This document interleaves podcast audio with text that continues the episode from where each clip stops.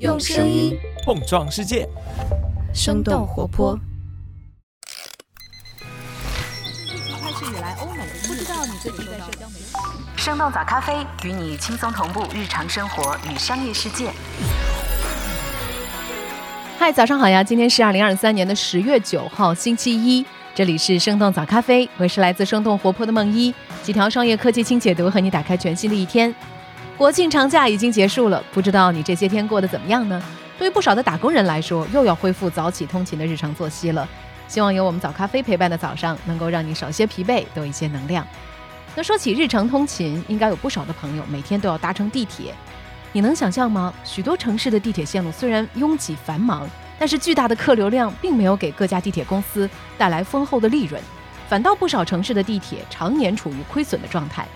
不久前，国内多个城市公布了2022年的地铁报告，虽然许多地方地铁的日均客流量都已经超过了五六百万，但是扣除掉政府的补贴，包括北京和广州在内的大多数城市地铁都在亏损，只有深圳和上海几个少数城市实现了微利。不过，放眼全球，各大城市的地铁公司不赚钱其实是常态。法国的巴黎、西班牙的马德里，还有美国纽约等等城市，或多或少都在面临着地铁盈利困难的局面。而在众多国际化的大都市当中，中国香港的地铁却显得有些与众不同。成立于1975年的香港铁路有限公司，也是全球少数几个能够稳定实现盈利的城市地铁公司。那么，拥挤的城市地铁为什么盈利难？香港地铁能够保持盈利的原因又有哪些？我们今天的清解读就与此相关。在这之前，我们先来关注几条简短的商业科技动态。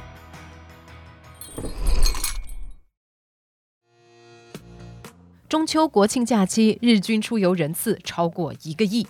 十月六号，文旅部发布了今年中秋国庆假期八天的旅游数据。整个假期期间，国内一共有超过八亿人次出游，出行人次和收入都超过了二零一九年的同期数据，创造了有记录以来史上最高的旅游热度。根据中国国家铁路集团的数据，国庆黄金周期间，铁路的日均客流量超过了一千六百万人次，大约是今年春运期间的两倍。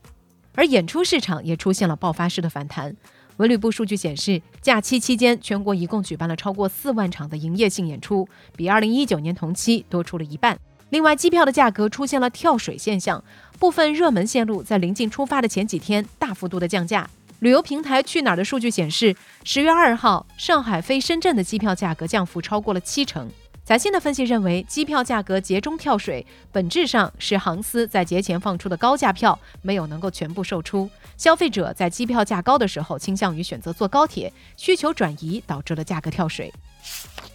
微软预计十一月推出首款 AI 芯片，OpenAI 也计划自研芯片。根据科技媒体的 Information 十月六号的报道，微软计划在下个月推出首款专门为人工智能设计的芯片，以此来降低成本，并且减少对英伟达的依赖。知情人士表示，微软从二零一九年开始研发代号叫做雅典娜的芯片。目前，微软在云服务领域的竞争对手亚马逊和 Google 已经推出了自研的 AI 芯片。另外，路透社的报道显示，接受了微软投资的 OpenAI 也在探索自研 AI 芯片。从去年开始，OpenAI 就讨论了各种方案来解决 AI 芯片成本高昂、供应短缺的问题。OpenAI 也在评估收购其他人工智能芯片公司的可能性。路透的分析认为，自研芯片是一项重大的战略举措，同时也需要巨额的投资，每年的成本可能高达数亿美元。即使 OpenAI 投入的大量资源，也并不能够保证成功。美国证券交易委员会起诉马斯克。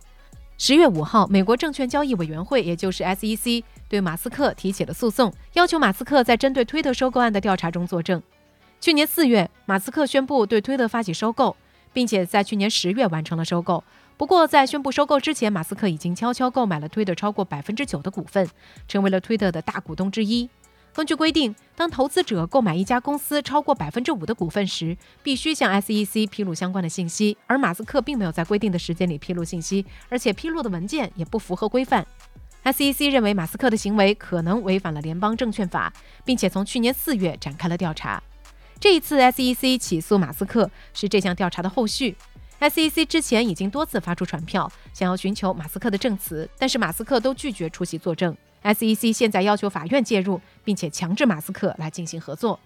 被起诉之后，马斯克在社交媒体上表示，这些监管机构需要全面改革，有必要成立一个委员会，对滥用监管权力、谋求个人和政治利益的人采取惩罚措施。马斯克与 SEC 之间的关系一直都比较紧张。二零一八年，马斯克在推特上表示自己将私有化特斯拉，SEC 随后对马斯克提起了欺诈指控，导致马斯克被迫辞去特斯拉董事长的位置，并且被处以两千万美元的罚款。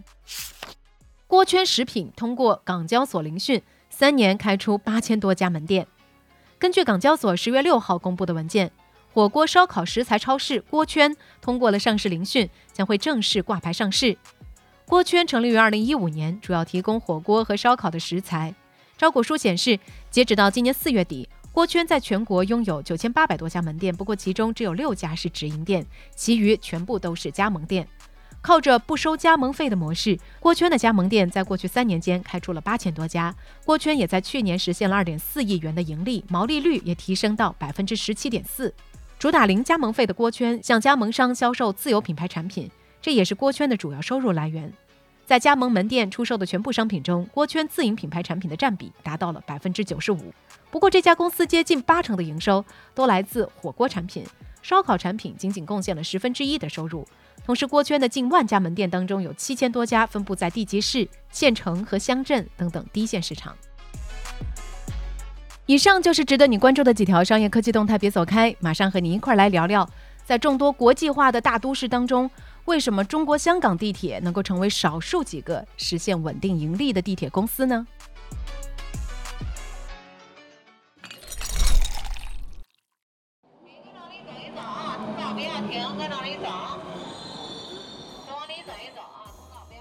欢迎来到今天的轻解读。对于我们很多打工人来说，挤地铁，尤其是在一线城市挤早晚高峰的地铁，是一项既考验体能又考验心态的过程。如果你经常搭乘北京地铁十号线或者是广州地铁三号线的话，一定知道我们所指的是一种怎样的体会。人流量虽然巨大，地铁运营虽然繁忙，但是能够盈利的城市地铁，在全球来看都只是少数。大多数地方的地铁运营还是处于亏损状态。除去政府补贴，去年广州地铁亏损额超过四亿人民币，杭州地铁亏损八十七亿，而北京地铁去年的亏损金额高达二百四十一亿元。地铁作为公共交通设施的重要部分，在前期投入和维护的成本方面都非常高，也是公认的豪华基础设施。一方面，包括线路建设、车辆购置、维护保养都需要巨额的资金投入；而另一方面，为了保障公共交通的普惠性和便利性。地铁票价通常都会比较亲民，这也就导致世界上大多数地铁公司的营收相对有限。根据香港城市大学的一份报告，有着百年历史的纽约地铁，目前每搭载一名地铁乘客就会亏损一点一美元。去年，纽约地铁公司面临着九点九亿美元的财政赤字。根据二零二一年的财报，由于能源价格上涨以及乘客减少，西班牙马德里地铁公司当年亏损五千七百万欧元，约合六千多万美元。而这一状况如今还在持续。根据彭博社的报道，今年法国巴黎大区公交系统还有4.5亿欧元的资金缺口。然而，在众多国际化都市的地铁系统当中，成立于1975年的香港地铁公司是少数几个能够持续实现盈利的城市地铁公司。在成立之初，香港政府是港铁公司唯一的股东。2000年的十月，香港地铁有限公司正式上市。香港特区政府到现在还保留着百分之七十五的股权。二零零七年，由政府全资拥有的九广铁路公司所经营的线路也合并到了香港地铁公司运营，而这时候的香港地铁公司也改名叫做香港铁路有限公司，也就是人们口中的港铁公司。翻看港铁历年的财报，从二零一一到二零二零这十年时间里。除了2020年因为疫情影响出现了48亿港币（约合44亿人民币）的亏损，其余的九年他们都有接近百亿元的利润。那么，香港地铁为什么能够保持强大的盈利能力？它背后的原因又有哪些呢？原因之一，地铁加物业的盈利模式。四十多年前，香港人口快速增长，城市四处挤得水泄不通。而香港的山体地形、人口分布等等城市环境特点，对道路规划建设也形成了一定的限制。开展地铁建设似乎是最优解。不过，当年的香港政府资金并不充裕，于是决定以商业原则来经营地铁。在建设新地铁线路的时候，港铁公司需要先找出可供开发的地块，政府再来聘请专业公司估算地价，并以当时的市场价将土地卖给港铁。在这种模式之下，政府仅仅需要为地铁运营商来提供土地，无需投入资金补贴运营或者是担保贷款。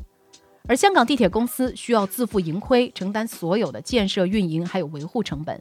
这一做法的好处之一是可以让港铁不需要和其他机构竞争公共基金，迅速的启动地铁项目。更重要的优势在于，港铁当时支付地块的市场价是按照建设地铁前的价格计算的，这就意味着地铁建成之后的地价升值能够被港铁收入囊中。比如，香港地铁公司以一百亿拿到一块地之后，沿线开发住宅、写字楼、商场，还有停车场等等设施，将地块的价值提升到一百五十亿，那这五十亿就属于港铁的盈利。根据了解，港铁通常有两种方式来开发沿线物业，一种是自行开发商业地产项目，并且管理物业。这种方式既可以获得卖楼的利润，也可以对车站上盖的物业收取租金。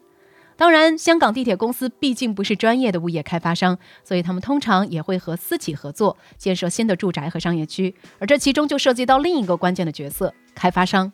根据公开资料。港铁在获得土地开发权之后，会进行公开招标，最终和合作的开发商共同开发地铁沿线的物业，并且按照和开发商达成的协议来分享项目之后的利润。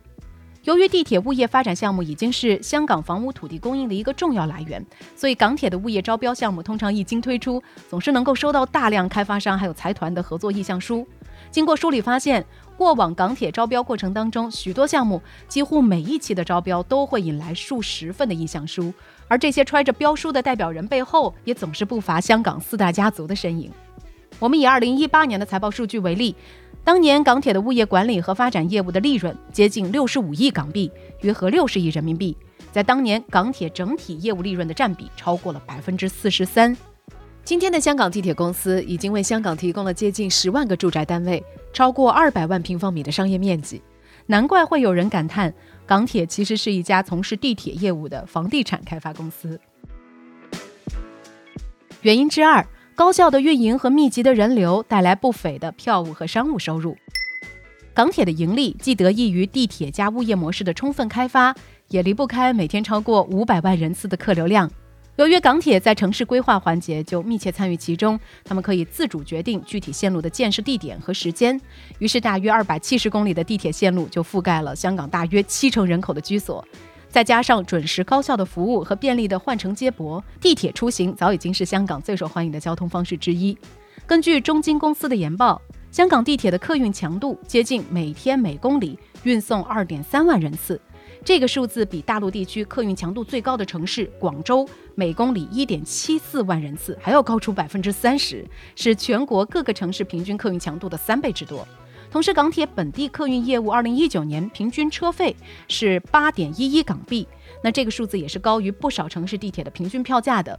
高运量加上相对的高票价。香港地铁仅仅在票务收入方面就大幅度的超过同样规模的中国大陆城市的地铁公司，也远超马德里或者是巴黎这样地铁票务收入仅仅能够覆盖运营成本一半的城市。当然，密集的客流量也增加了地铁站内的广告和零售租金的收入。根据港铁官网的介绍，目前香港分布在各条地铁站内的零售店铺超过了一千五百家，拥有超过四万多个广告点位以及七十多个提供五 G 服务的车站。这些资源都构成了港铁的另一大营收来源——车站商务。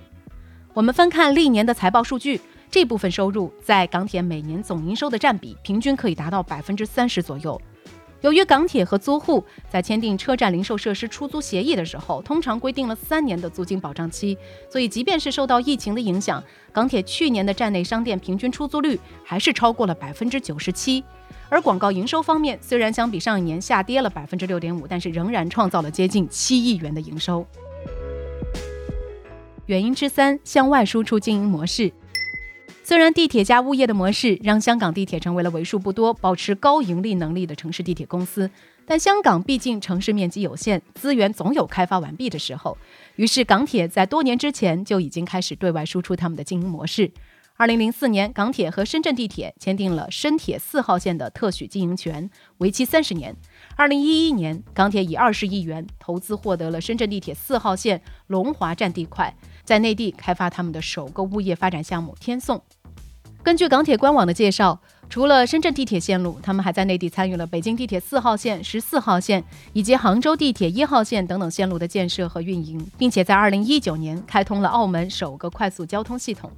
在海外，港铁还在参加运营和管理着英国伦敦、澳大利亚墨尔本等等城市的地铁系统和高铁服务。